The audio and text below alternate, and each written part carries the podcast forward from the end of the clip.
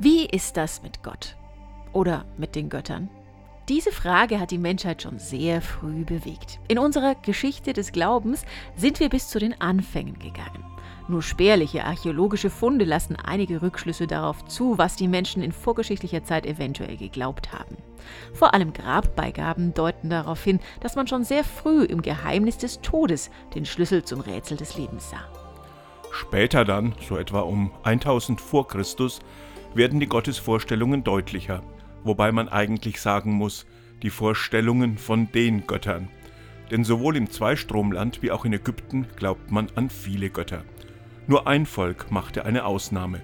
Irgendwo in den Wüsten zwischen Ägypten und Mesopotamien entstand wie aus dem Nichts der Glaube an nur einen Gott, der Glaube an den einen Gott, Jahwe, der Gott der Urväter Israels, ein geheimnisvoller, ein verborgener Gott. Ganz anders war es bei den alten Griechen. Bei ihnen ging es ziemlich bunt zu. Sie verehrten jede Menge Götter und das auf ziemlich menschliche Weise.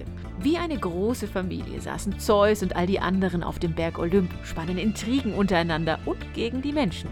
Der Geschichtsschreiber Herodot nannte sie im 5. Jahrhundert vor Christus neidisch und unbeständig.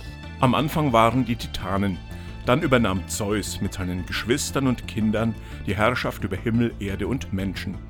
Die Götter mischten sich überall ein und mussten durch Opfergaben ständig besänftigt werden.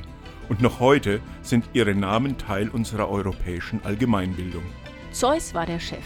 Er schleuderte Blitze und war erotisch ziemlich aktiv.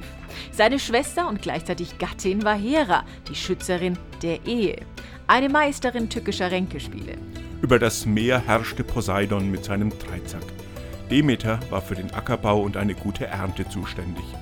Ein Sohn von Zeus, Ares, war der Gott des Krieges. Besonders berühmt und verehrt Athena, die Tochter des Zeus. Auch sie die Göttin des Krieges, vor allem aber der Weisheit mit dem Symbol der Eule.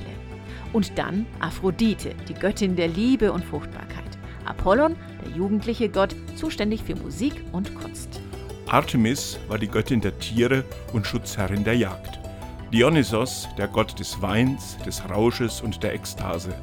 Schließlich Hermes, der Götterbote mit den geflügelten Sandalen. Das also war der Olymp-Clan, eine Art Familienunternehmen.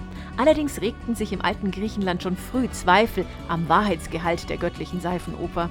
Der Dichter und Philosoph Xenophanes macht sich bereits im 6. Jahrhundert vor Christus über die bunte Göttertruppe lustig und sagt, nicht die Götter schufen die Menschen, sondern die Menschen schufen die Götter.